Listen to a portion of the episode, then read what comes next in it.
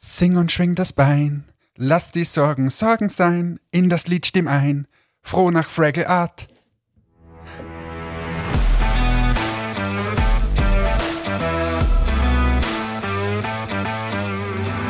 Achtung, Achterbahn. Jetzt habe ich keinen Ohrwurm. Kennst du das überhaupt? Nein, was ist Wirklich? das? Ja, da bist du zu jung. Ähm, die, die äh, etwas älter sind so wie ich, die kennen die Fraggles.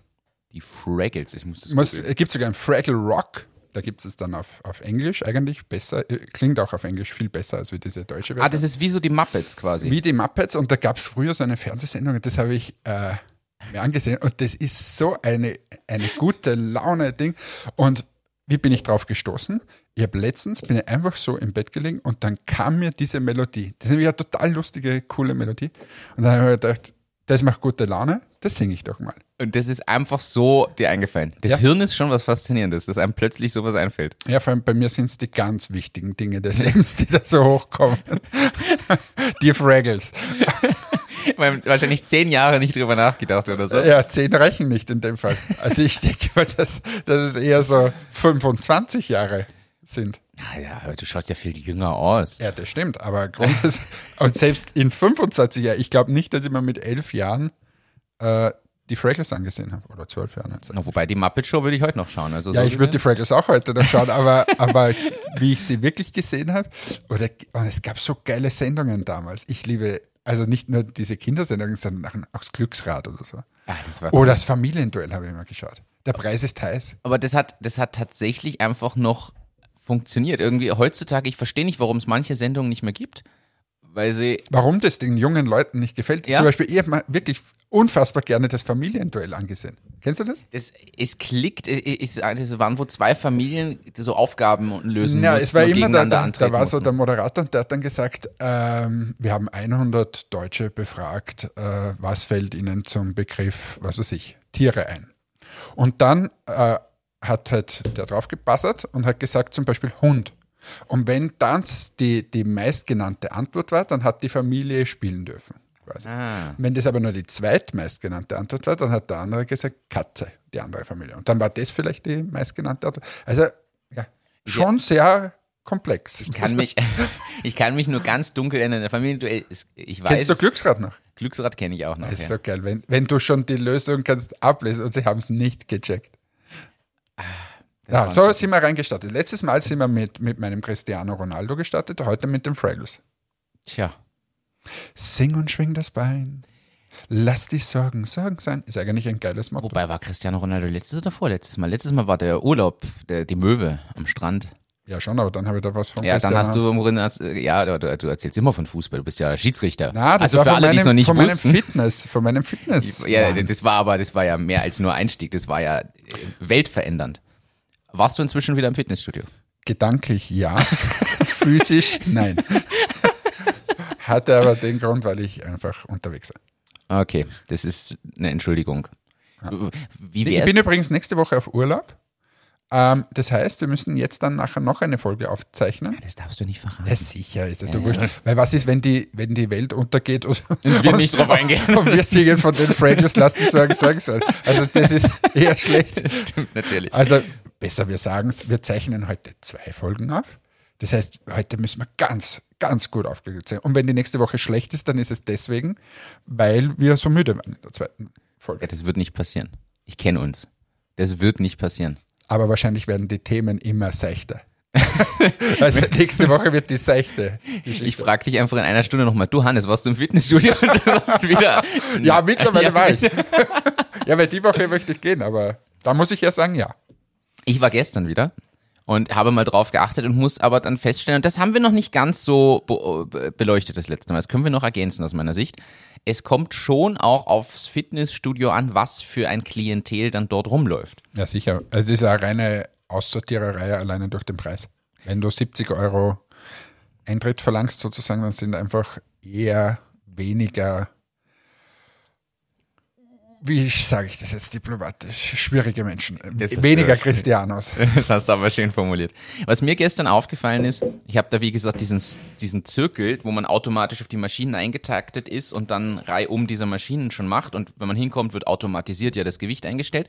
Und mir ist gestern aufgefallen, dass da möglichst versucht wird, dass man sich nicht anschaut. Weil ich schaue mich immer um, schaue mir die Leute an, versuche einzustufen, wie lange die das schon machen oder nicht machen, weil da läuft ja auch alles rum von gefühltem Supersportler bis jemand, der gerade beschlossen hat, einfach was zu machen. Schau mich nicht so an.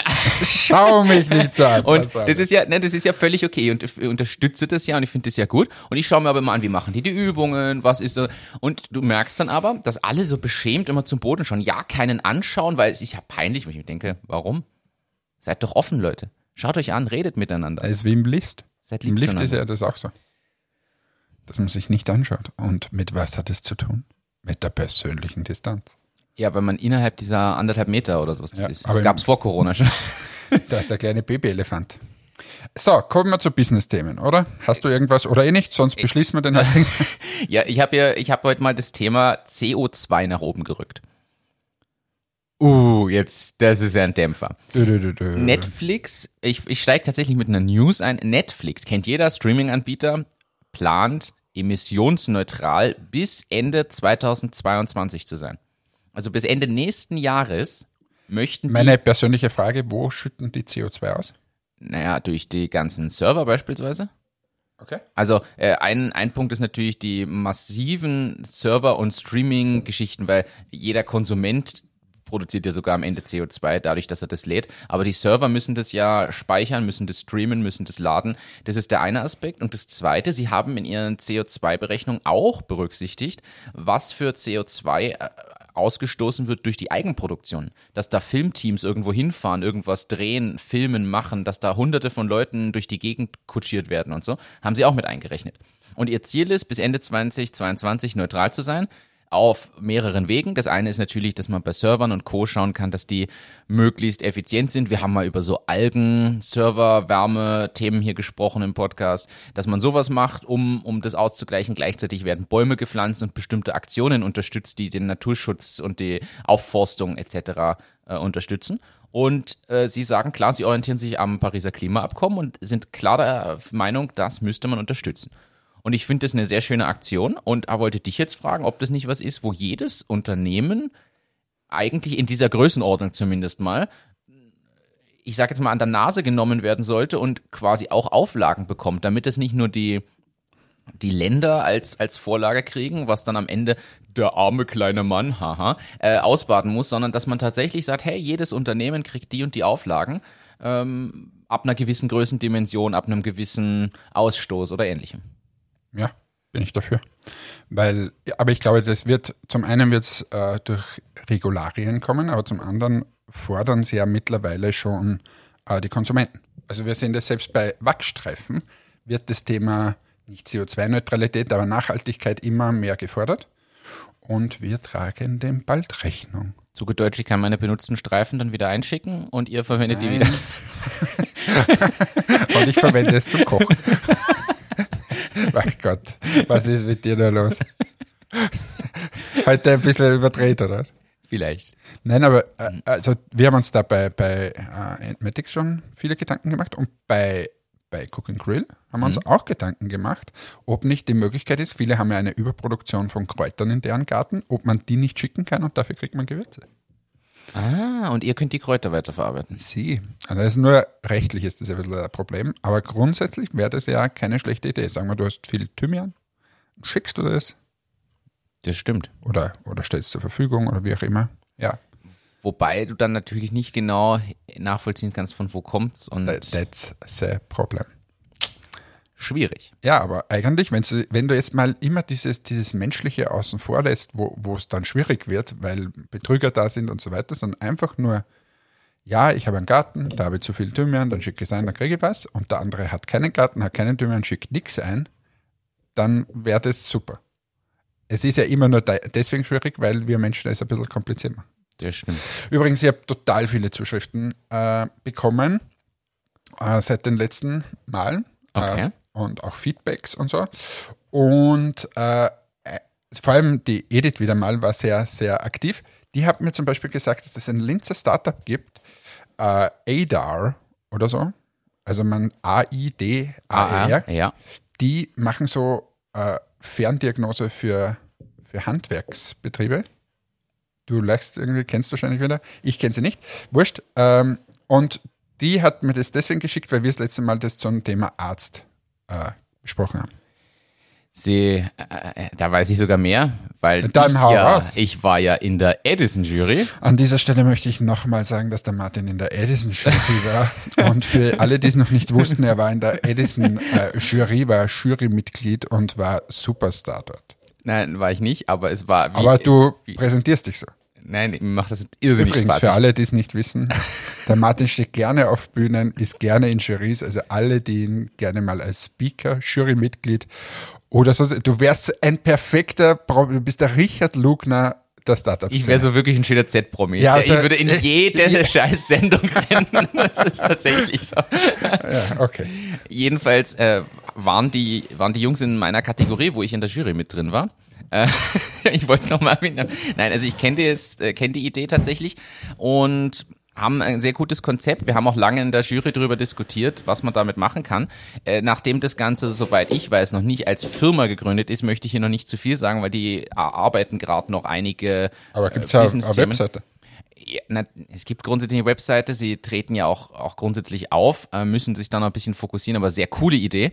Und es geht tatsächlich um Fernhilfe für Handwerker in dem Sinne, dass du zum Beispiel irgendeine Kleinigkeit hast am Wasserhahn, am Hauptwasserhahn und statt dass jemand kommt von dem Handwerker, sich das dort anschaut und drei Handgriffe tut, dir die Möglichkeit gibt, aus der Ferne quasi dir sagt, was du machen kannst. Oder nehmen wir die Fußbodenheizung, die ist ja häufig, schaut die kompliziert aus, in Wahrheit geht es um drei Hähne, wo man dran drehen muss. Und die hätten dann die Möglichkeit quasi, dir Pfeile oder ähnliches zu zeigen. Du hältst deine Handy, dein Handy auf das Ding, derjenige sieht in Echtzeit, was dort ist und kann live zum Beispiel Markierungen machen und gleichzeitig natürlich Videotelefonie mit dir und sagt dir, hey, an dem Hahn musst du da nach rechts drehen, das musst du einstellen und da machen und geht's jetzt und spart natürlich damit auch dem Handwerker mühsame Anfahrt, Zeitlichkeiten, der kann sich auf das Wesentliche fokussieren. Die wurden übrigens ausgezeichnet mit dem Edison in Bronze. Mhm. Habe ich jetzt nachgelesen auf der Webseite. Tja. Ähm, aber da möchte ich jetzt schon mal ganz kurz was sagen. Wenn du sagst, das ist nur eine Idee, Ah, es, ist, es ist- ist, es ist schon mehr als eine Idee, aber da ist noch viel am Businessmodell auszuarbeiten. Also da fehlt noch sehr, sehr aber viel. warum gehen sie dann, machen sie eine Website, wo ich, Ja, weil sie ge- gewillt sind, das zu machen. Aber die, die, ja, aber meine Frage, die ich jetzt, äh, jetzt geht es gar nicht nur um die, wann soll ich quasi auf den Markt gehen mit sowas? Weil, schau her, jetzt geht irgendwer und sagt, boah, das ist aber eine coole Idee eigentlich, dann mache ich das nach und äh, habe vielleicht schon eine Firma und kann viel schneller jetzt agieren wie die. ist ein berechtigter Punkt. Also da kann ich nicht, nicht was gegen sagen. Die Frage ist, wann geht man auf den Markt? Aus eigener Erfahrung würde ich sagen, nicht zu spät, sondern lieber früh. Was ich halt, aber das ist jetzt meine Einschätzung, das ist, sage ich bewusst, das ist meine persönliche Einschätzung. Ich glaube, dass dort am Vermarktungsmodell durchaus noch zu, zu feilen wäre. Äh, grundsätzlich über die Website anzuteasern, hey, hier kommt was, finde ich nicht schlecht. Zumal da gibt es schon funktionierende Prototypen und alles Mögliche. Naja, also, darf ich jetzt ein bisschen kritisch sein? Ja, gerne. Jetzt auch für Ihren Handwerksbetrieb. Die EDA-Plattform ermöglicht es, Service und Dienstleistungen von Handwerksbetrieben schnell und einfach mittels Videofernhilfe digital anzubieten und zu konsumieren. Kontaktieren Sie uns. Infos anfordern. Kundenakquise, Fernhilfe, automatische Abrechnung Ja, und so weiter. Also es ist jetzt nicht so under construction, es wird jetzt mal, sondern Ich kann, wie gesagt, nur von dem ausgehen, was ich dort im Pitch gesehen habe und was gezeigt wurde. Ich glaube an die Idee. Ich habe auch irrsinnig viele Ideen. Ich habe auch gesagt, sie sollen es unbedingt als White-Label-Lösung rausbringen, weil das, was sie dort gezeigt und erklärt haben, könntest du jedem größeren Maschinenbauer einfach als White-Label-Lösung geben und der kann, ich sage jetzt, Plasser und Teurer können theoretisch sein Servicepersonal mit genau der Software ausstatten und muss nicht selber was entwickeln. Genau das, was viele von den, von den Anlagenbauern ja brauchen. Und deshalb glaube ich einfach, dass am Businessmodell da noch geschraubt werden müsste. Und auch die Software ist halt aus dem, was ich gesehen habe, ein Prototyp. Wenn sie die schön machen und noch ein bisschen ausbauen und ein bisschen Fokus auf Marketing und Vertriebsplanung legen, ich glaube, dass da viel draus werden kann. Die Frage ist, ist es jetzt zu früh, sowas schon anzubieten? Andere Frage, reicht es nicht, wenn, wenn man einfach sagt, man bietet eine Telefonnummer an, wo ich das, wo ich anrufen kann per, per Fernwartung im Prinzip? Gibt es ja schon ganz viele. Was ist der Unterschied zu einer normalen Fernwartung? Naja, dass hier dieses Augmented Reality Thema ist. Jeder hat ein Smartphone zu Hause, zeigt drauf und die sehen wirklich, was bei dir ist und können auch sehen, hey, bitte nicht anfassen, da muss wirklich wer kommen. Oder hey, der Knopf, der Knopf, der kommt. Wenn du anrufst und stehst vor deiner Fußbodenheizung, weiß der weder, welcher Knopf oder welcher Hahn für was zuständig ist, noch kann er dir wirklich helfen. Weil am Telefon rein verbal was zu beschreiben, wo du da irgendwas schrauben, drehen oder machen sollst. Aber wenn ich per Videotelefonie anrufe, Ja, dann hast du aber nur die Übertragung. In dem Fall, sie können dir in deinen Screen quasi Platzierungen setzen, so Ah, okay. Pfeile und so Zeugs. Ja. Und sie haben dieses Buchungs- und Abrechnungsthema mit integriert. Okay. Das heißt, du hast dann quasi dein Service-Ticket und im Anschluss wird automatisch eine Rechnung erstellt für genau das. Und du kannst es vorher darüber buchen und dir den Termin suchen. Also es ist eben mehr als nur die Telefonie. okay? Hiermit mache ich das Angebot, wenn die EDA-Jungs das zufällig hören, sie dürfen mal kommen und das erklären. Und äh, ich finde es nämlich, ich glaube, dass das sehr spannend solche Themen noch sind und werden. Und ja, Ich alles glaube, Gute. dass du ein spannender Mentor wärst in der Hinsicht. Wieso, weil ich so kritisch bin. Weil, weil du kritisch bist, weil du selber aus dem Anlagen- und Maschinenbaubereich mit viel Erfahrung kommst und dementsprechend auch weißt, was die bräuchten äh, und gleichzeitig natürlich ein guter Heimhandwerker bist, aber auf der anderen Seite das Marketing-Vertriebsthema gut beleuchten könntest. Ich glaube, dass das gar kein schlechter Match wäre. Sing und schwing das Bein. Lass dich sorgen. Sorgen's. ja, ich bin gerne für euch da. Ap apropos Zuschriften, das ist jetzt Ruft eine gute. Überleitung. es ist eine Ruft ihn an. Wenn, aber ja, na wirklich, wenn, wenn, wenn jemand meine Unterstützung braucht, sehr gerne. Ansonsten aber Zuschriften. Äh, also erstens, ähm, danke für die Zuschriften, das, da schließe ich mich mal an. Generell, momentan kriegst du wieder mehr, was völlig okay ist. Ich habe anderes zu tun. Äh, nein, also vielen Dank dafür. Und Entschuldigung, es ist zum zweiten Mal passiert, dass unsere Folge nicht morgens um acht schon online war auf Aber es, Spotify. ge- aber es ist so geil, ich, ich kriege sofort Zuschriften äh, von unterschiedlichen Leuten, aber ich erwähne jetzt mal einfach den Ralf, der wahrscheinlich da laufen ist oder so. Und dann sagt er, was ist jetzt? Heute nix mit der Folge. Und ja, Und man muss dazu sagen, also für alle, die es immer auf Spotify hören, auf Apple Podcasts war es morgens um fünf auch schon online, auf unserer Website war es schon online. Es liegt wirklich an Spotify und der Prüfung, wenn man bestimmte Begriffe in Titel oder Beschreibung verwendet. Äh, und meistens betrifft es die expliziten Themen. Immer wenn ich die Folge als Ü18-Folge markiere, könnte das etwas länger dauern und manchmal dauert die Prüfung dann länger, weil an sich geht die Folge ja nachts um zwei online. Und in dem Moment, wo sie quasi online geht, folgt dann noch der Prüfungsalgorithmus von Spotify. Und das kann manchmal länger dauern, wie wir letzte Woche wieder gesehen haben. Also weil wir, Entschuldigung weil wir dafür. immer so, so, so verruchte Themen dabei haben. Und drum prüfen die wieder, die, die brüden Amis. Ist- Ich habe übrigens zu diesem Thema, sag einfach, wenn es passt, dann bringe ich was, habe ich auch eine Zuschrift bekommen und da stand explizit drinnen für Martin. Und dann war ein Foto dabei und Na, ein Video. Schade. Nein, aber, aber es, es ist lustig. Bringe ich nachher dann. Ja, das ist ja jetzt, jetzt machst du mich neugierig. Ja, du sicher, aber es wird die Folge wieder, der kommt wieder erst am, am Freitag raus. Du hast, du hast noch anderthalb Folgen quasi jetzt Zeit, mir das zu erzählen. Machen wir so, ich, ich stelle, es ist nämlich eine Frage und dann gibt es drei Antwortmöglichkeiten, wobei wir lassen die anderen zwei weg. Ich sage dann einfach nur, was die richtige Antwort ist. Aber ich sage jetzt mal die Frage, dann können die Leute überlegen die nächsten paar Minuten und zum Schluss lösen wir auf. Mit welchem Hilfsmittel wollte der amerikanische Arzt Dr. George Taylor vor 130 Jahren die weibliche Hysterie heilen? Mit einem Vibrator. Wieso weißt du das? Außerdem wollte ich es erst nachher. Entschuldige, also ich konnte mich nicht. Ich konnte mich nicht beherrschen. Woher weißt du das? Naja, also ich weiß. Ich habe es auch vorher schon mal gehört. Und darum habe ich es auch gleich gewusst. Aber ich habe da noch andere Antwortmöglichkeiten. Hysteria ist ja, ähm, die Hysterie kommt ja vom Lateinischen, ist ja abgeleitet aus dem Lateinischen, Hysteria, was für irgendeinen Teil des weiblichen Geschlechtsorgans steht. Boah, ich war ja Dr. Martin Behrens. Und- Was ist denn da los? Ich, ich sag mal, äh, das ist die eine Ableitung und das zweite ist, dass ich weiß, dass in den 50er Jahren ja so Vibratorhöschen versucht wurden an die Frau zu bringen. Das waren quasi Boah. Unterhosen mit Woher Vibrationsplatten. weißt du das alles? Tja, was ich nicht in dem Thema alles weiß. Nein, tatsächlich weiß ich das aus Mad Men. Kennst du die Serie Mad Men? Nein. Äh, spielt in den, ich glaube, 50er Jahren. Und äh, da geht's um Werbeagenturen. Und die machen halt Werbung für alles Mögliche. Und da ist auch eine Frau, die sich hocharbeitet, die zu der Zeit sehr unüblich, aber es schafft quasi Männerpositionen noch einzunehmen dort und, und akzeptiert zu werden in dieser Werbeagentur.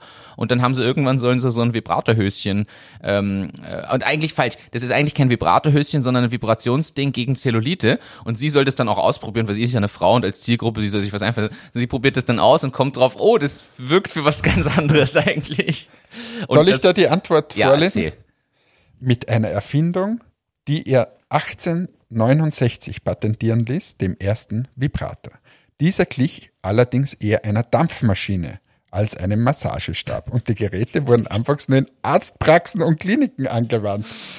Wie, wie, wie, also da geht es jetzt dann noch weiter. Eben zur Behandlung weiblicher Hysterie. Jetzt überleg dir das mal. Du gehst zum Arzt und sagst, du, ich bin ein bisschen hysterisch. Und der sagt, na, überhaupt kein Problem, ich habe da eine Dampfmaschine hinten. Das ist ja nicht zu Hause passiert, sondern in der Arztpraxis. Wie war denn das? Ist komisch, oder? Und äh, vor allem gleichzeitig zu einer Zeit, wo es trotzdem tendenziell so war, dass die weibliche Lust oder die Lust an Sex noch eher kleingeredet oder weggeredet wurde, weil da ging es trotzdem in der breiten Menge äh, der Gesellschaft eher drum, ja, äh, Kinder und nicht um jeder sollte Spaß haben und da und gleichzeitig wurde aber sowas gemacht, was natürlich irgendwie lustig ist. Also Naja, haben wir das Thema auch. Wie gesagt, war für Martin. Äh, vielen Dank für dieses Feedback. Adressiert. Finde ich, find ich gut. Ja. Äh, Schickt uns mehr von solchen Themen. Ja, und was, was auf mich adressiert wurde, Top 10 Finanzierungen in Österreich im ersten Halbjahr 2021. Ohne Witz. äh, das war im Brutkasten. Äh, Go Student 205 Millionen Euro, Bitpanda 141 Millionen Euro, Go Student im März davor 70 Millionen Euro, die haben wir ein bisschen abgesahnt. Tractive 29 Millionen Euro, Bitpanda 10 Millionen Euro, Create.io 8 Millionen Euro, Storyblock aus Oberösterreich 7 Millionen Euro, Elkite oder so irgendwie 5 Millionen Euro, Teladoc 3 Millionen und Propster 3 Millionen. Das sind die Top 10 und jetzt ist ja letzte Woche da das andere da dazu gekommen. Aber das sind so die, die Abräumer des ersten Halbjahres. Gleichzeitig, obwohl das so beeindruckende Zahlen sind, wenn wir die zwei Unicorns da nicht drin hätten, Go Student und Bitpanda, Dann wäre, wenn es die nicht gäbe, wäre Tractive mit 29 Millionen das größte. erstens das und Nämlich weit abgeschlagen. Der nächste ist dann schon mit 8 Millionen. äh, erstens das, aber zweitens wären dann die Investments rückläufig von der Summe. Das ist, äh, wir, wir feiern nämlich da, oh, große Investments und so. Äh, habe ich letzte Woche gelesen, die Investments im ersten Halbjahr in Österreich in Startups sind eigentlich rückläufig, wenn man die zwei Unicorns rausrechnet. Kann man jetzt nicht einfach so machen, aber ich finde, man muss da schon ein bisschen differenziert das betrachten, weil es wird nur geschaut, uh, es wurde mehr investiert, ja.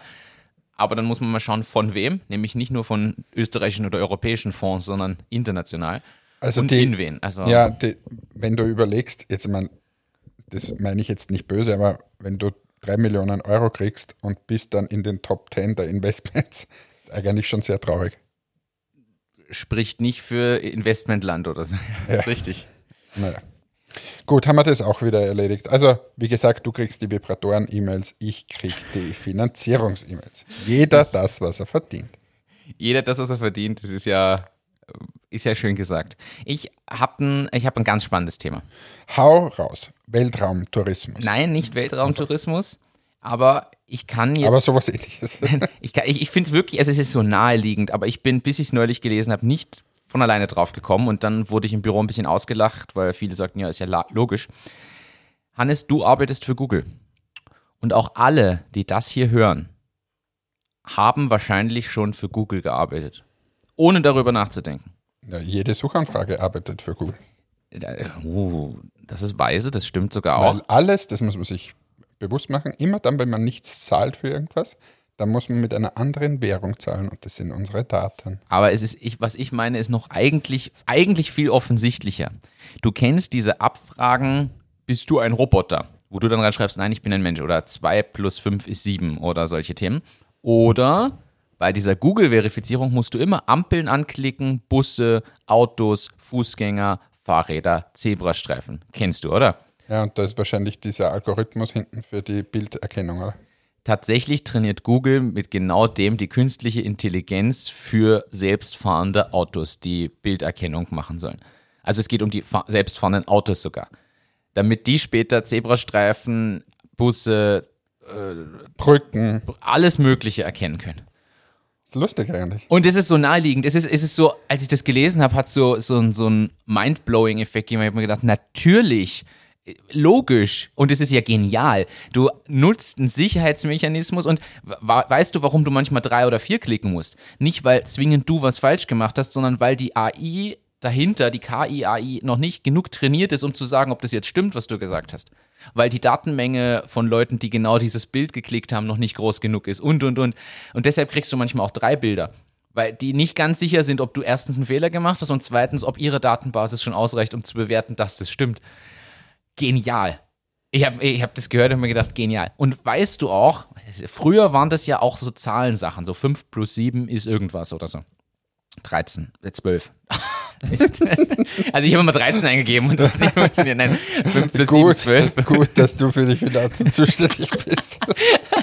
Und äh, damit, das hat mir da Andal erklärt, früher haben die damit tatsächlich ähm, Text Recognition trainiert. Damit quasi automatisiert auf einem Bild Texte, Buchstaben, Zahlen erkannt werden von einer künstlichen Intelligenz, haben sie es uns gezeigt und wir sollten eingeben, was wir da sehen. Geil, oder?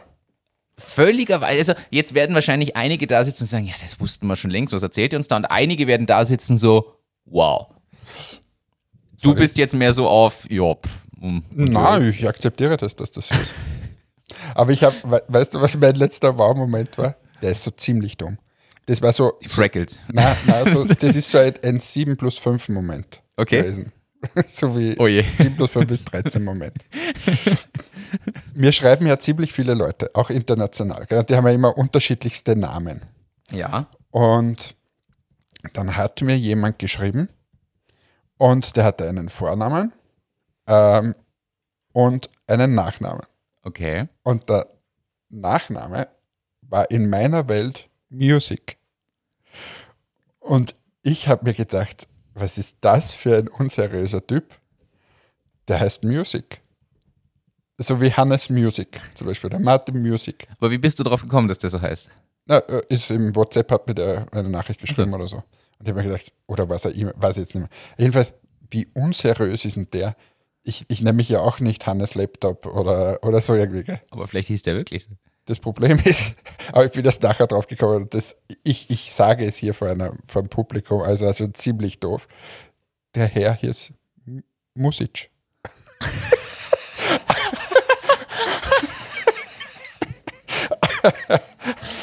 äh, ich kam deswegen nicht drauf. Na, jetzt schau ja, jetzt, jetzt kann man sagen, so, der ist komplett irre.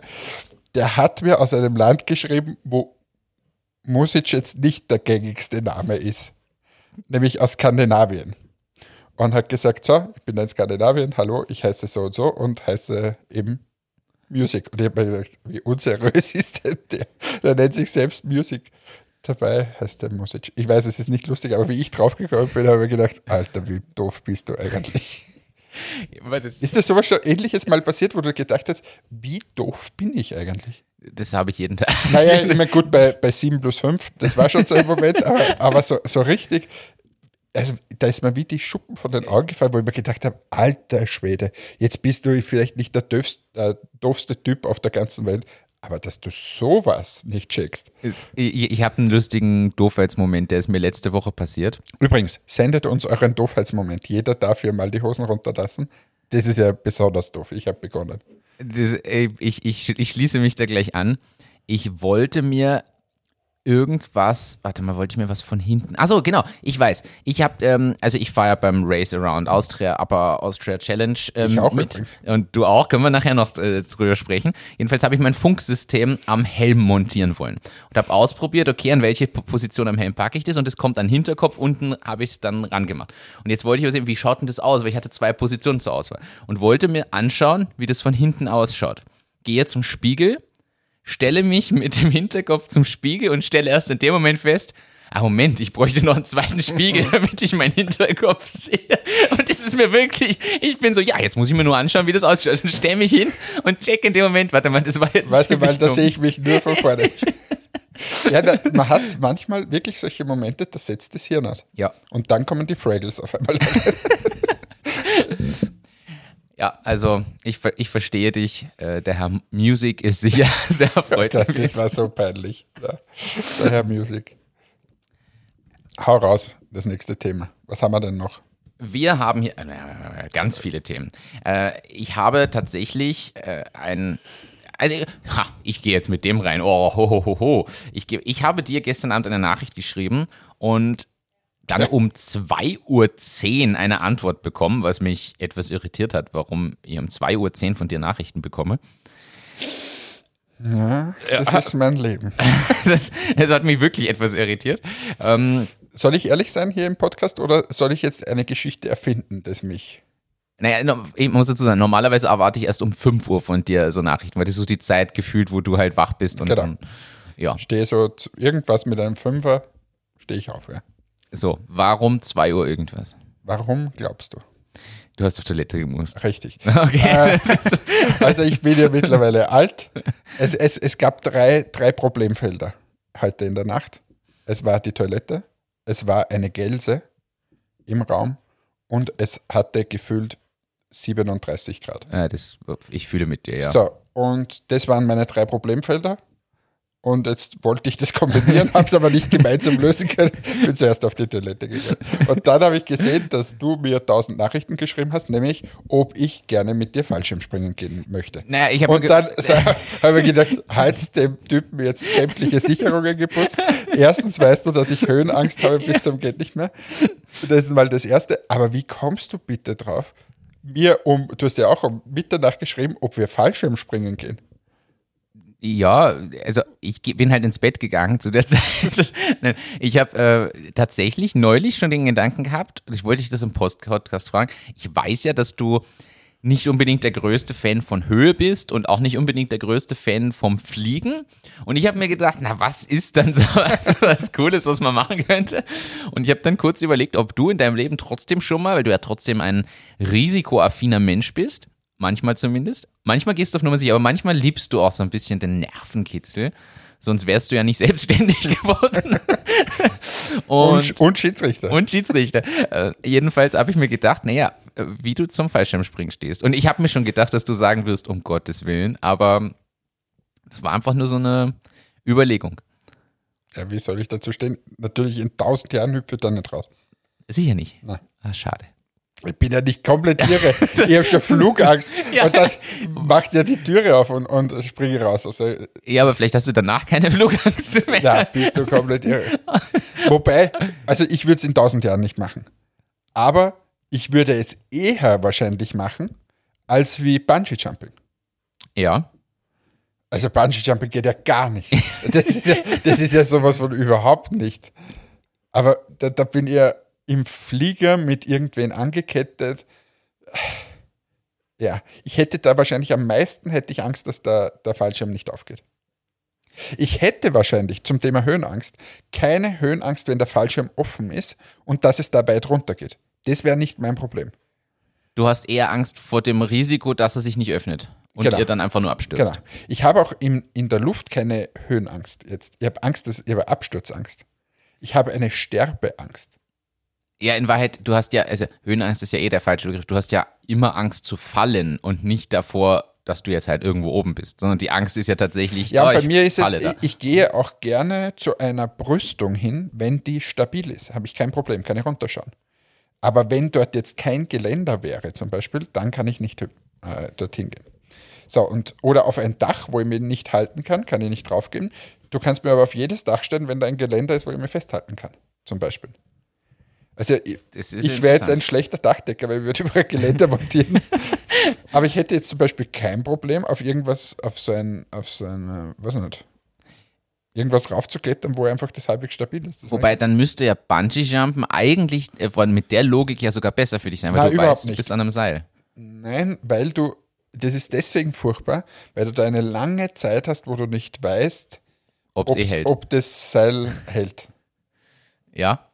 So, jetzt kann man sagen, beim Fallschirmspringen auch, aber dort hängt dann noch ein anderer Typ dran, der höchstwahrscheinlich auch nicht sterben will. Das ist ja das, was, wo ich mir immer im Flugzeug überlege, der Pilot will wahrscheinlich auch heim. Nämlich, nämlich mal. Ja, das stimmt. Das stimmt absolut. Okay, ja, das Lustige ist, ich, ich, ich schließe mich da insofern. Aber ich habe mich, ich habe mir mit dem schon ganz viel beschäftigt. Ich habe ja schon Flugangstseminar bei der Austrian Airlines gemacht. Das hast du ja mal erzählt, das ist höchst interessant. Haben wir das schon mal berichtet hier dran? Das ist nämlich wirklich interessant, was du da. Haben wir schon mal berichtet? Ich weiß es nicht, du hast es mir auf jeden Fall mal erzählt. Aber ansonsten pack aus. Wir haben ja da ganz bewusst auch, auch Dinge für. Hannes Reisetipps. Reisetipps fürs Flugzeug. Leg los. Jetzt, wo wieder alle fliegen dürfen. Also es ist so, es gibt bei der, ich weiß nicht, jetzt gerade Corona, keine Ahnung, aber du kannst bei der Austrian Airlines ein Flugangstseminar machen. Ich bin mir jetzt nicht mehr sicher, ob es 500 oder 800 Euro gekostet hat, aber einfach überschaubar, weil das war drei Tage. Also das drei Tage Seminar für Im 500 Flieger. Nein, das fängt so an, du kommst an dem einen Tag hin am Nachmittag, da hast du mal alles zum Thema Angst.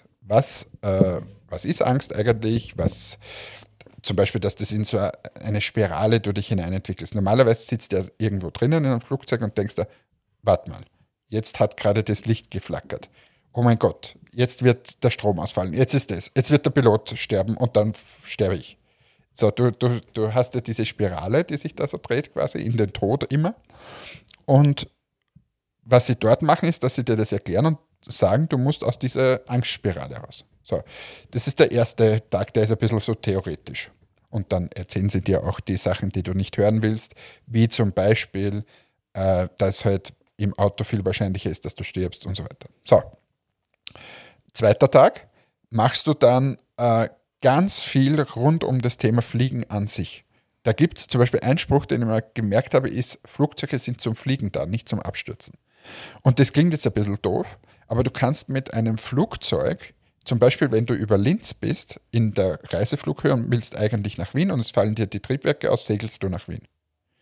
Und ähm, das, die, die Dinger, die können fliegen. Die sind so gebaut, dass die Dinger fliegen. Und ähm, also auch ohne Motor jetzt. Die können segeln sozusagen, fällt, fällt jetzt nicht sofort herunter.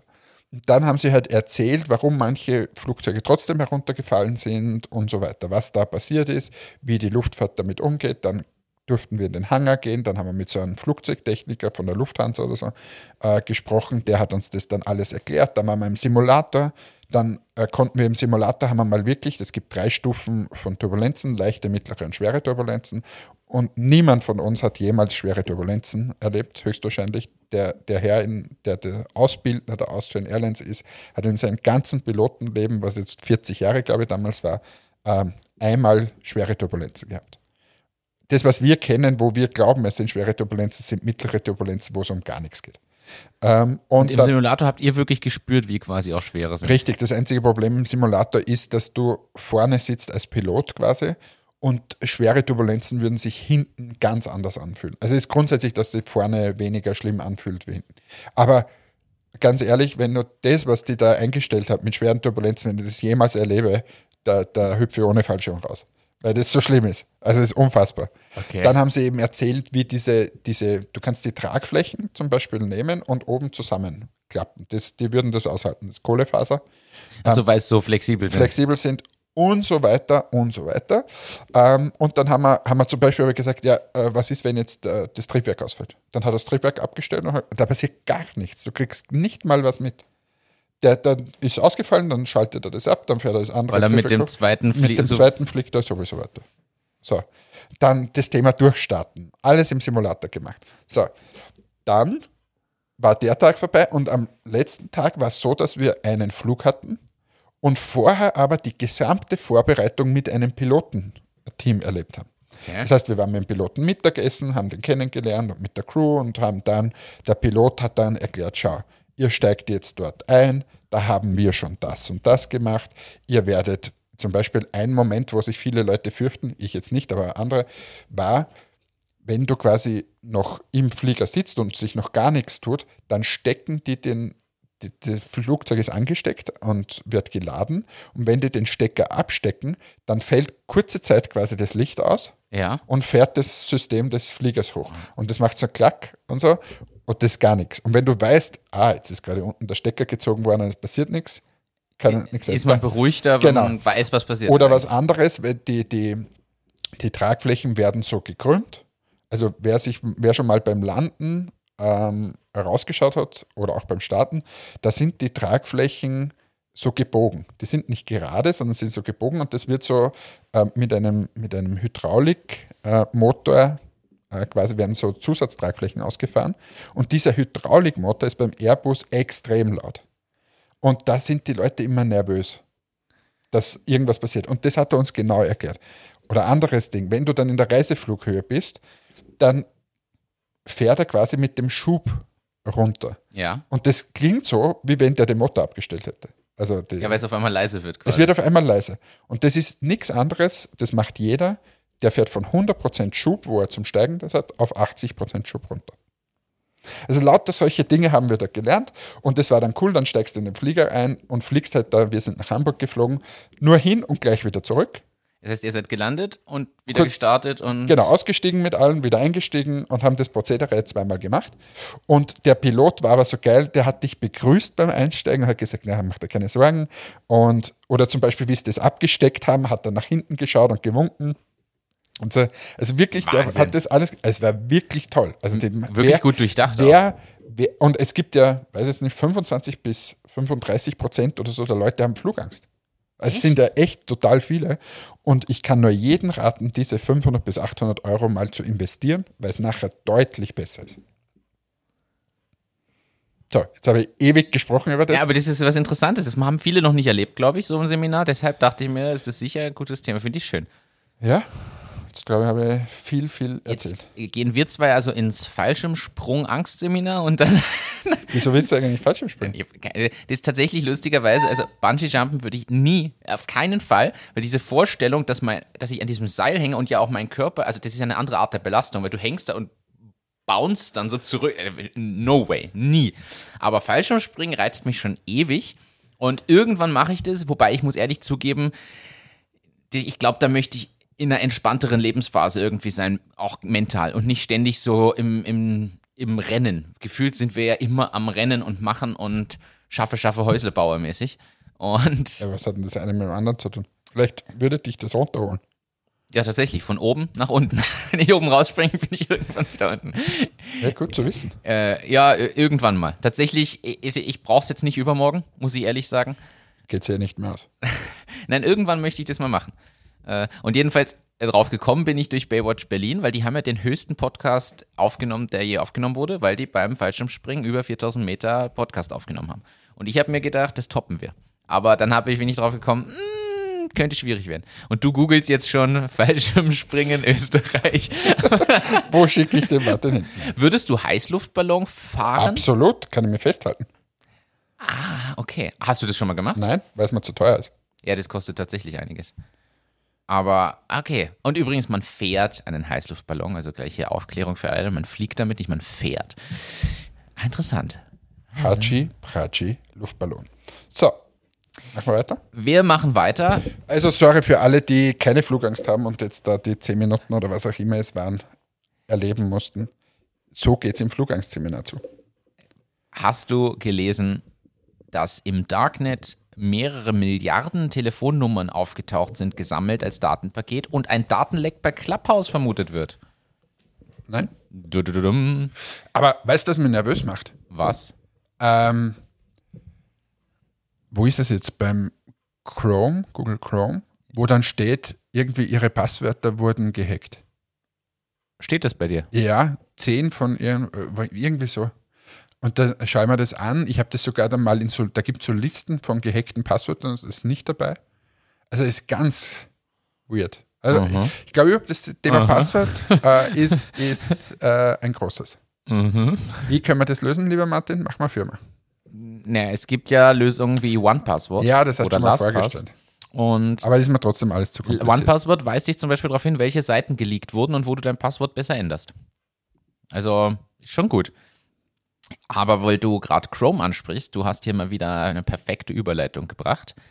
Glaubst du, also wa- was, was für ein Tool verwendet jeder von uns, der mit dem Internet arbeitet, jeden Tag? Weiß ich nicht. Den Browser. Ja. So, jetzt ist die große Frage, ist der Browser schon da angekommen, wo wir ihn eigentlich brauchen zum Arbeiten? Oder haben wir uns einfach nur an eine gewisse Art und Weise gewöhnt? Was, wie siehst du das? Glaubst du, man kann den Browser neu erfinden? Fragezeichen. Äh, es gibt tatsächlich. Das ist ja eh schon so einfach. Wenn, dann ist es eher so, und das schneller wird und ja. Ja, die äh, entdeckt, es gibt Startups, die, den, die an einer Neuerfindung des Browsers arbeiten tatsächlich. Ich habe mich sogar für eine Beta-Version angemeldet. Ich hoffe, dass ich irgendwann dazugelassen werde, um das auszuprobieren. Die haben, die, ver- die sorgen dafür, dass du zum Beispiel produktiver im Browser arbeiten kannst, weil wir alle haben mehrere Tabs offen, mehrere Tools und du kannst dort eine Art Fokusmodus dann machen. Das blendet dir viel anderes weg. Du kannst dich auf die Arbeit oder die Seite fokussieren, auch ohne Lesezeichen, ohne das alles kannst aber mit einem Shortcut wechseln, hast eine ganz andere Art Book, des Bookmarkings scheinbar.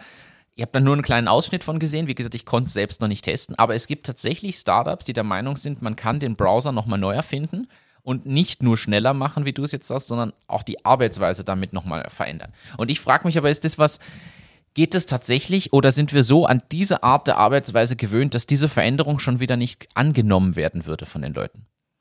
Das frage ich mich tatsächlich. Wie siehst du das mit so solchen Innovationen, die so über viele Jahre gelerntes Verhalten äh, Das- tatsächlich das nochmal komplett ändern? Das erste Problem, was ich dabei sehe, ist, wenn du ein Startup bist und jetzt gibt es ja viele Unternehmen, die unfassbar viel Macht haben und trotzdem gescheitert sind, nimm Microsoft, ähm, die deren Browser nicht durchdrücken konnten. Das ist ja, und das sehe ich das Hauptproblem. Egal wie innovativ oder super das nicht ist. Weil was wird passieren? Google wird einfach äh, diese ganzen Themen übernehmen oder Features, die halt gut sind und fertig. Ja, oder Google kauft diese Startups. Oder Google kauft diese Startups, genau. Aber so, dass jetzt, weiß nicht, wie das heißt, dieses äh, Startup und mehrere. Äh, ähm, dass sich das jetzt durchsetzt, wird das, glaube ich, schwierig. Vor allem, weil ja auch ein Browser nichts kostet. das ist die, die, Frage ist, wären wir bereit für Nein. einen Browser zu zahlen, der plötzlich ganz anders dir Dinge ermöglicht? Nein, glaube ich nicht, weil es reicht ja das, was man macht. Also vielleicht diese super äh, Nerds wie du, aber die normale Gesellschaft sicher nicht. Ja, wobei es kommt ja auch ein bisschen auf den Preis an. Also, wenn, wenn das Ding wirklich ein Feature oder Benefit bietet, den du sonst nirgends hast und du zahlst dann einen Wie zum Euro im sag mir was. Ich habe keine Ahnung mehr. Ich bin so unkreativ, was diese Browser-Überarbeitung angeht. Also ich habe da ein paar Dinge gelesen, aber es ist für mich nicht genug greifbar, wie das dann tatsächlich sich verhält. Also ich denke nicht. Also Wir sind es auch gewohnt, dass wir dafür nichts zahlen. die, die Startups heißen übrigens die Browser Company, Beam, Synth und Mighty. Also allein vier Startups im US-Raum. Ähm, Wahrscheinlich äh, mit, mit hunderte Millionen Dollar gefundet. tatsächlich hat das erste Startup von den genannten 13 Millionen US-Dollar gleich mal als erstes gekriegt. Wäre in der, im Ranking Achso, na und vorher schon 5 Millionen in der, in der Seed-Runde, also in Summe schon 18 Millionen. wäre in Österreich schon Top 3. Und äh, ja, sie, sie denken den Browser von Grund auf neu. Äh, es ist die Infrastruktur für ein neues Internet. Man kann sich sein eigenes Heim im Internet zu errichten. Und ja, es ist eine Multiplayer-Experience. Und sie sagen, klar, seit 20 Jahren hat sich das Browser-Interface nicht wirklich verändert. Und sie wollen vom Browser zur Wissensdatenbank, zur ganz persönlichen. Und ja, Erhöhung der Produktivität ist ein ganz klarer Fokus. Das ist so ein bisschen der Rahmen, den sie beschreiben. Klingt aber na, alles natürlich sehr. Am Ende des Tages gibst du eine Internetadresse ein oder suchst ein bisschen und das, Und das war's dann auch das schon. war es in Wahrheit. Also, Ich habe hier noch ein Thema stehen. Hab, ich bin aber unsicher, ob ich das schon erzählt habe oder ob ich es nur dir so erzählt habe oder irgendwem. das ist überhaupt. Wie viel der Sendung ist das jetzt? 80? Wir können nichts mehr reden. 78. Äh, irgendwie ist alles irgendwie schon erzählt. Ja, aber Hör- so, hör mal auf. naja, jetzt müssen wir die 100 zumindest voll machen. Okay. Sprach ich zu jemandem, der gerade eine Kermit-Tasse in der Hand hält. Das stimmt eigentlich. Und weißt du, was oben steht? Bitte lächeln. Beginne den Tag mit einem Lächeln. Meistens lächelt er zurück. Das ist eigentlich das Motto des Tages hier. Das Motto des Du Tages. hast mir dieses, diese, diese äh, Tasse gegeben. Ich habe hier eine Kermit-Tasse, wo eben dieser Spruch rumsteht, und bei dir steht eine schwarze Tasse mit dem Spruch geiler Typ. Da sieht man schon, wie, wie hier, die, wie hier die, die Prioritäten verteilt sind, wer hier der Chef ist. Ich möchte an dieser Stelle sagen, vielen Dank, Hannes, für diese Tasse, die mich wirklich begeistert. Die hast du mir vorhin geschenkt und es steht tatsächlich auf einer schwarzen Tasse mit weißer Schrift, geiler Typ. Und ja, ich sage danke, ich freue mich tatsächlich. Ich liebe solche Tassen, das ist so geil. Und ich werde mich jetzt immer ganz präpotent mit dieser Tasse überall hinsetzen. Ich nehme die Tasse wahrscheinlich einfach auch auf Dates mit und setze mich einfach, einfach hin. Äh, übrigens, ich bin ein geiler Typ. Da könnte man eigentlich, was sind denn die schlimmsten Erlebnisse in Meetings? Weil das wäre ja schon, äh, das ist ja sowas. Die schlimmsten, äh, das, äh, soll, sollen wir die kurz sammeln? Ja, sicher. Das, das kriegen wir hin. Äh, Das, das machen wir. Hier sind die Die Top 3. Die Top 3. Das ist diese kurze Version, das, das irritiert mich immer von diesem Jingle. Willst du die lange lieber haben? Nein, nein, jetzt nicht mehr. Was waren deine schlimmsten Erlebnisse in Meetings? Haben wir das schon mal erzählt? Nein. Wirklich, haben wir noch nie gehört? Äh, ni- Nicht so gesammelt irgendwie. Eins meiner Top 3 ist äh, das, wo wir waren bei der Firma in Linz. Aber das ist so ein, ein Gesamtsammelsurium. Da ging es gar nicht nur um dieses Meeting, aber es war ein Termin, Der- wirklich, der wird mir ewig in Erinnerung bleiben. Du meinst, hm, is not enlarged. Ich kann das Kürzel nicht nennen, weil das verrät, die, verrät das Unternehmen. Das Ja, nicht also ich aber versuche mal, das kurz zusammenfassen, was da war. Also es ist in meinen Top 3 folgendes. Stellt euch vor, es regnet wie aus Kübeln, dass die letzte Stufe des Scheibenwischers einfach nicht mehr reicht. Wir fahren auf ein ziemlich großes Industriegelände, parken dort auf einem Außenparkplatz und gehen mit unserem Anzug und äh, den Laptops zum Empfang. Bei diesem Empfang wurden wir sehr freundlich begrüßt. Am Anfang nämlich gar nicht. So, dann haben wir gesagt, äh, Entschuldigung, äh, können Sie da irgendwie um uns... Was wollen Sie? Was wollen Sie? genau. So, gut, irgendwann äh, haben, haben Sie ist dann doch bequemt und uns eine Auskunft gegeben und wir haben gesagt, wir müssen dort und dahin zu den und den Leuten. zu den und den Leuten. Dann haben sie gesagt, gehen Sie über die Straße, Na, Moment, sie haben gesagt, geht's auf die andere Seite. Gehen Sie auf die andere Seite und dann rechts. Gut, also, dann haben wir gesagt, äh, es regnet draußen sehr, danke für diese Information. Das heißt, über die Straße drüber, rechts am Gebäude vorbei, richtig? Nochmal nachgefragt, damit wir ja sicher sind, damit wir keinen Tropfen zu viel äh, aufnehmen. Ja, habe ich ja gerade gesagt. Geh jetzt über die Straßen, rechts am Gebäude vorbei. Dort ist es. Gut. Was machen Martin und ich? Wir gehen, also Schirm hätte übrigens nichts gebracht. Dann braucht uns nicht zuschreiben, dass der Schirm, das war, es war einfach sinnlos. So, man ist auch durch ungefähr einen Meter tiefe Pfützen gelaufen. Genau. Also, So, also gerade, dass wir nicht geschwommen sind. Wir laufen über diese Straße drüber. Rechts am Gebäude vorbei. Hm, kein Eingang. und gehen aber immer weiter und weiter, weil wir dachten uns, irgendwo kommt's. ja. Irgendwo muss doch mal ein Eingang sein. So, um dieses, ich sag's nochmal, Industriegebäude. Das heißt, es ist jetzt nicht so drei Zimmer lang, sondern das ist so 300 Meter lang, äh, sind wir gelaufen. Ehe wir dann bei einer Glastür ankamen und uns dachten, "Hm, endlich dieser versprochene Eingang, ha, standen wir vor verschlossenen Türen. War nämlich nur ein Notausgang. war nämlich nur ein Notausgang. Und unser Kontakt, den wir dann von dort aus angerufen haben, hat gemeint, ihr seid genau auf der falschen Seite. Und des- ist aber dann in den Flur gegangen und hat uns quasi durch die Glastür den ganzen Flur entlang angeschaut, so, ja, hallo. Hallo, ich kann euch hier nicht reinlassen, geht auf die andere Seite des Gebäudes. Weil beim Empfang hätten sie uns eigentlich sagen sollen, links und nicht rechts. Darum habe ich ja extra nochmal nachgefragt. Gut, kann man schon mal verwechseln. Also alles rundherum. Martin und ich, waschnass. Also wirklich, wir waren bis auf die Unterhose nass, setzen uns in ein Meeting rein, wo für die Vorstellung von Bresono, ich glaube, 12, 13 Leute Eine große Runde. eine etwas größere Runde. Und man muss sagen, sagen wir mal 0,25 Personen haben sich interessiert für das, was wir, was wir da gemacht haben. Alle anderen, die ersten drei Personen, die da drinnen waren, haben sich ausschließlich die ganze Zeit nur darüber unterhalten, ob äh, die Nespresso-Kapsel in grün besser ist wie die in braun. Ja.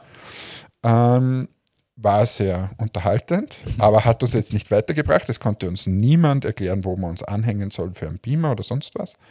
Und dann kam, was war der eigentlich? So der Marketing. Mensch. Marketingmensch. Irgendeine Marketing. Jedenfalls hat uns, äh, wurde uns nachher dann auch äh, im Nachgang erzählt, der ist gar kein Marketingmensch, der war eigentlich irgendwie technischer Projektleiter oder so. Und Macht weil, jetzt Marketing. Weil sie ihn dort nicht mehr gebraucht haben. Also Marketing. Wie es halt so kommt im Leben. Aber die zwei Highlights in dem Gespräch kommen ja eigentlich erst noch. So, und de, jetzt habe ich dich vorbereitet für das. Also in unsere, man kann sich jetzt in diese Stimmung hineinversetzen. Wirst jetzt du weiter ausführen. Wir haben Presono vorgestellt. So weit, so gut. Damals noch als äh, mit einer PDF, weil das war in den ersten Jahren von Presono, da war noch nicht äh, viel interaktiv zu sehen. Haben das aber vorgestellt. Und dann kam schon mal die erste Zwischenfrage. Die kommt übrigens häufiger, nur nicht in dieser Art und Weise. Es ging dann um die Größe und Auflösung der Präsentationen. Und ich bin jetzt unsicher, aber ich glaube, die Frage war, geht es, geht es, 17 zu 9. geht es dann auch, ist es dann 17 zu 9? Und wir haben nur gesagt, äh, nein, es ist 16 zu 9. Das ist jetzt das übliche. Nein, nein, nein. Das neue Ding ist 17 zu 9. Und wir haben beide noch gedacht, der veräppelt uns und macht jetzt einen Scherz. Nein. Nein. er war schließlich Projektleiter. Also, äh, es war ein Projektleiter dort und er war überzeugt, das neue Format ist 17 zu 9. Dann haben sogar die lieben Kollegen und Kolleginnen schon langsam gesagt, na, du meinst 16 zu 9. Nein, 17 zu 9. Und man kann sich die Stimmung da drinnen vorstellen, wenn einer pocht auf sein Recht und sich nicht von dieser Meinung abbringt und das auch noch lautstark vor 14 Leuten vertritt, 12 plus 2, und einfach es immer peinlicher wird da drinnen. Irgendwann haben wir, glaube ich, es einfach abgewunken und gesagt, Wir ja. haben da gesagt, ja, ja, geht. Äh, Und äh, also, das war der erste Moment. Und der zweite Moment, da ging es dann darum, dass Presono ja ermöglicht, jetzt mache ich hier Werbung für Presono, äh, dass man das Corporate Design des Unternehmens einhält. Das heißt, man kann das Logo hinterlegen oder einen Firmenwortlaut und das ist nur einmal zu ändern und wird überall durchgezogen. Soweit als Herleitung, dass das alle verstehen. Und dann kam die wichtige Erkenntnis von jemandem aus diesem Zwölf-Personenkreis, ja, ja, aber wir müssen darauf achten. Ich nehme jetzt andere Buchstaben, es hatte mit der Firma zu tun, ich sage jetzt andere Buchstaben ganz bewusst, aber AB is not enlarged. Und alle haben erstmal geschaut, so, äh, okay. Und dann, ja, ja, wir müssen darauf achten, AB is not enlarged. So, jetzt sind der Martin und ich dort gesessen mit unseren bescheidenen Englischkenntnissen und kennen Enlargements nur aus anderen Internetseiten und wussten mit den Themen Enlargement in, in Kombination mit deren Logo nichts anzufangen. Und man muss äh, festhalten, der Herr war Projektleiter, wo er vorher wahrscheinlich nie Englisch sprechen musste und hat einfach Vokabeln rausgehauen, wo er äh, sich etwas vertan hat. Er wollte nämlich allowed sagen. Er hat aber enlarged gesagt. Und das auch wieder 20 Mal. Und das wieder 20 Mal und dann haben ihm die anderen wieder gesagt, du Freund der Berge, du wolltest allowed sagen. und er, nein, enlarged, enlarged. und es war so peinlich. Also wir sind da gesessen wie die nassen Hunde. Es war peinlich, es ist auch gefloppt. Alles, es war wirklich eines der peinlichsten Meetings ever. ja, aber nicht, weil wir peinlich waren, sondern Na, das war, war irre. Zweites peinliches Meeting hat auch wieder mit Englisch zu tun. don't get me wrong. Ist das, meinst no, du, willst no, du auf? war not dort, war eine Pressekonferenz, wo ich mal war. Ach so, okay, also, okay. War Sag kein jetzt, Presono. nicht- Also, nein, ich, ich, ich, ich, Okay. ich, also ich muss das jetzt leider Ja. sehr verschleiern, war auf einer Pressekonferenz, wo jemand dabei war, der jetzt nicht unfassbar gut Englisch gesprochen hat. Und leider waren da sehr viele englische Journalisten da. Uh. Und ich habe mich in meinem ganzen Berufsleben noch nie so geschämt wie in diesem Moment, wenn du da sitzt und es antwortet wer mit Vokabeln, die ähnlich wie beim Enlargement in ganz falsche Richtungen gegangen sind. Und du sitzt bei so einer Pressekonferenz und die internationale Presse von dem sitzt nur mehr da und hat die Münder geöffnet und hat gesagt, alter Schwede. Und du bist Geschäftsführer von einer internationalen Bude. Es war so peinlich. Also das war So schlimm? Ja, es war Top 2. Und Warte, jetzt meine Top 2 ist äh, auch ein Termin von Presono, wo wir beim oberösterreichischen Unternehmen auch waren. Und jemand am Tisch, also Termin mit zwei, drei Leuten und einer am Tisch, der eigentlich aufmerksam sein sollte, hat die ganze Zeit nur am Handy gespielt. Und was liebe ich ja sowieso schon. Und hat dann zum Schluss gesagt, als es dann darum ging, ja, ist da Potenzial, wie geht's weiter? Ja, don't get me wrong, aber, und dann kam irgendwas. Aber das wurde so fünfmal gesagt und es wurden die ganze Zeit englische Begriffe einfach eingebaut, wie es so im Beraterbusiness üblich ist. Hauptsache, es klingt cool. Man hätte auch einfach auf Deutsch sagen können, ja, also ich brauch's oder ich brauch's nicht, aber nein, don't get me wrong, aber ist denn das und das und das? das Ja, vor allem, was ich in dem Fall so ge gemocht habe, ist, wenn einer eine Stunde nicht zuhört und nur am Handy spielt und dann dieselbe Kacke wieder fragt, was du gerade erklärt hast. Da bin ich immer, don't get me wrong, aber werde ich angry. verstehe ich. Ja, ähm, was ich auch äh, geliebt habe, ist in einer Firma, wo ich mal gearbeitet habe, bin ich in der Besprechung gesessen. Wir haben wirklich gearbeitet und dann kam ein Vorgesetzter herein, der nicht mal seinen PC einschalten konnte, Okay. kam rein, öffnete die Tür, setzte sich hin, sagt, wird da irgendwas gearbeitet? Da sitzen so viele Leute, ihr hackelt ja alle nix, ist aufgestanden und wieder gegangen. Sprach der, der seinen PC nicht einschalten konnte, der den ganzen Tag nichts gemacht hat. Und Oh, da, okay. da, man kann sich diese Stimmung, die war so eine, eine wirklich nette Stimmung danach, wie der die Türe in die Klinke fallen lassen hat. Also am liebsten hätten den alle gelüncht. Also wenn du schon nichts machst den ganzen Tag, dann halt wenigstens die Klappe. Aber dann hineinsetzen zu Leuten, die wirklich hackeln die ganze Zeit und sagen, ah, hier wird gar nichts gearbeitet und ihr seid ja alles quasi nur Versager und dann rausgehen und das war auch so ein, ein Moment, wo man die, also die Luft schneiden konnte. Ah, ja, das, das kann ich mir vorstellen. Ich gebe zu. Gibt es nicht so peinlich? Ich habe ja, jetzt muss ich was Kurzes verraten und dann schließen wir dieses Thema. Ja. Ich habe ja manchmal in so Meetings die Anwandlungen, dass mir einfällt, was wäre jetzt, wenn ich aufstehe und laut schreie. So einfach, so völlig random. Komplett, einfach aus dem Nix. Vor allem in so Momenten, wo man ruhig sein muss, wo es quasi überhaupt nicht angebracht ist. Das ist so wie, wie es ist die wichtigste Stelle in der Oper. Und jetzt kommt es dann gleich, jetzt sagt er gleich jedermann oder so bei einem Festspiel. Und jetzt wird einer aufstehen und hui, schreit. genau so, das denke, denkst du das nicht? Da ist, ist wieder mein krankes Hirn. Ja, manchmal. Es kommt darauf an, wie konzentriert ich gerade sein muss, um aufzupassen. Weil wenn da viele englischsprachige Begriffe fallen, muss ich wieder sehr aufpassen, damit ich nichts Don't get me wrong. Gut, also das waren so ein paar äh, lustige Momente, aber meistens sind so, wo es wirklich peinlich geworden ist dann. Das stimmt. Ah, da, es gibt ja noch ganz andere Stories, aber die sollten wir besser nicht erzählen. Ja, aber es muss schon immer ver- podcastverträglich sein. Ich weiß auch noch, ja, auch eine geile Story. Äh, ich habe unfassbar viel mit China und Indien und so gearbeitet. Gell? Und du, du, darum verstehe ich die, wenn die Englisch reden. Und dann hatten wir ein Meeting mal, ganz wichtiges Meeting, ganz viele Probleme und so weiter. Und Videokonferenz mit China. Und dann sitzen da alle Leute und China erzählt uns, wie sie das jetzt lösen werden. Und ich sitze da und höre zu und denke mir, ja, passt gut, passt gut. Meine Kollegen auch, sitzen alle da, ja, passt gut, passt gut, passt gut. Gut, alles, dann frage ich in die Runde, gibt es noch irgendwo? Nein, überhaupt keine Fragen. Alles klar, alles klar, passt super, danke. Dann wurde abgeschaltet, die Videokonferenz, und dann habe ich zu meinen Kollegen gesagt, und, äh, was, äh, was sagt ihr jetzt dazu? Ist für euch okay? Oder? Und dann sagen die, wir haben überhaupt kein Wort verstanden. da habe ich gesagt, wie? Wir sind jetzt da eine Stunde gesessen, ihr habt zu allem Ja und Amen gesagt. Sie, ja, aber wir haben ja nichts verstanden. Ja, dann sag doch irgendwas. Da muss ich mich anschließen. Ich glaube, damit schließt man das ab. Das ist, glaube ich, tatsächlich mein Platz 3. Und das ist für mich eigentlich erschreckend. Wir waren in Vorarlberg bei einem Termin und da saß ein Schweizer dabei.